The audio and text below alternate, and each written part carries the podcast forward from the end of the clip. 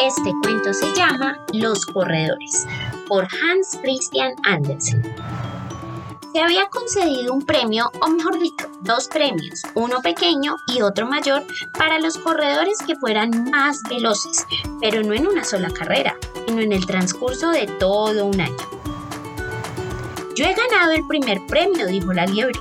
Es natural que se imponga la justicia, cuando en el jurado hay parientes y buenos amigos, pero eso de que el caracol obtuviera el segundo premio resulta casi ofensivo para mí. De ningún modo, contesta la estaca, que había actuado como testigo en el acto de la distribución de premios. También hay que tener en cuenta la diligencia y la buena voluntad. Así dijeron muchas personas de peso y estuve de acuerdo con ellas. Cierto que el caracol necesitó medio año para salvar el dintel de la puerta, pero con las prisas se fracturó el muslo, pues para él aquello era ir deprisa. Ha vivido única y exclusivamente para su carrera y además llevaba la casa a cuestas. Todo esto merecía ser tenido en cuenta, por eso le dieron el segundo premio. También habrían podido fijarse en mí, dijo la golondrina. Creo que nadie me ha superado en velocidad de vuelo e impulso. ¿Dónde no he llegado yo? Lejos y cada vez más lejos. Sí, y ahí está su desgracia, replicó la estaca.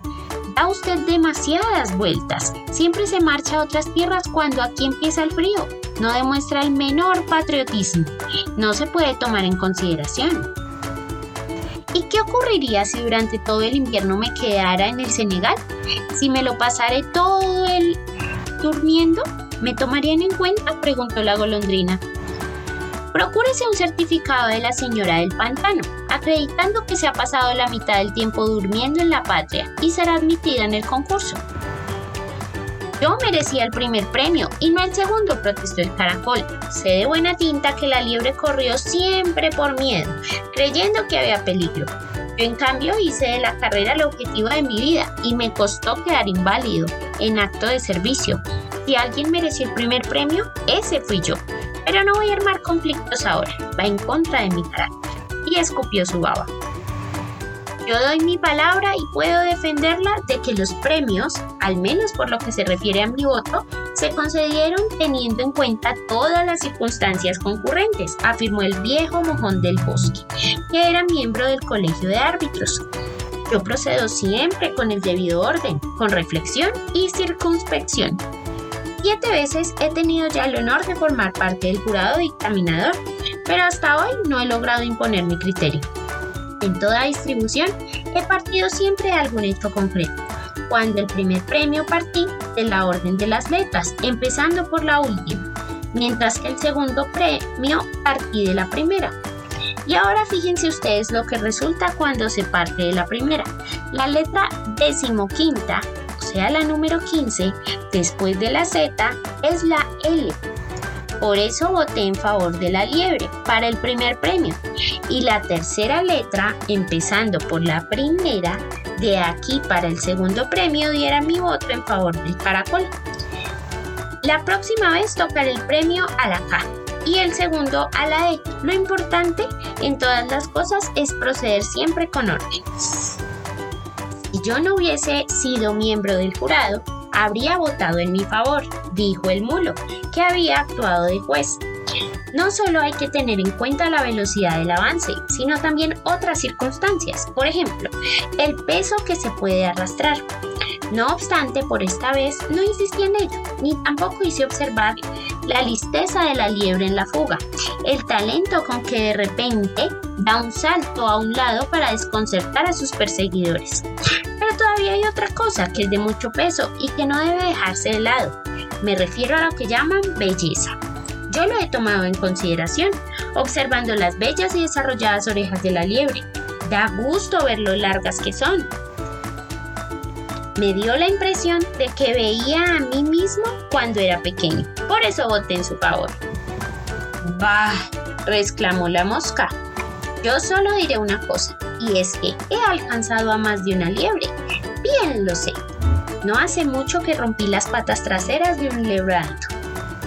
Me había instalado sobre su locomotora de un tren. Lo hago muy a menudo, pues es el mejor modo de observar la propia velocidad. Un lebrato corría muy por delante, sin sospechar que yo estaba allí. Al fin pudo desviarse, pero la locomotora le partió las patas traseras debido a que yo estaba posada encima. La liebre quedó allí tendida mientras yo seguía adelante. No es una victoria esto, pero no aspiro al premio, me da igual.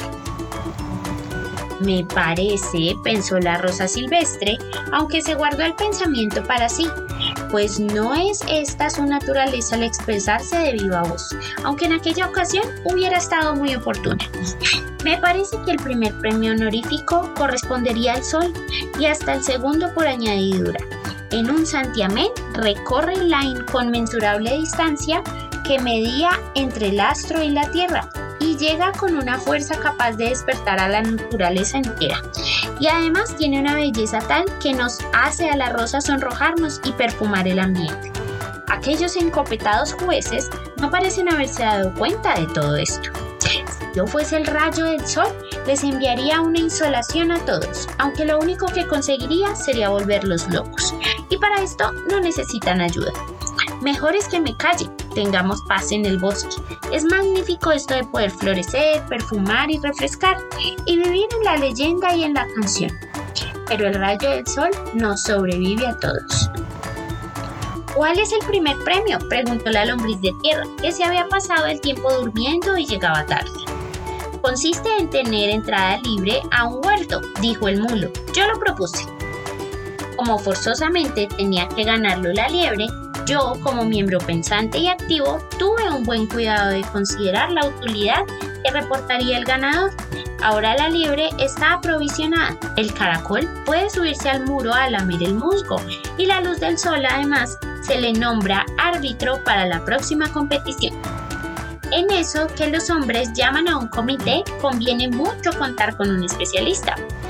He de decir que tengo grandes esperanzas en el futuro, pues el principio ha sido realmente espléndido.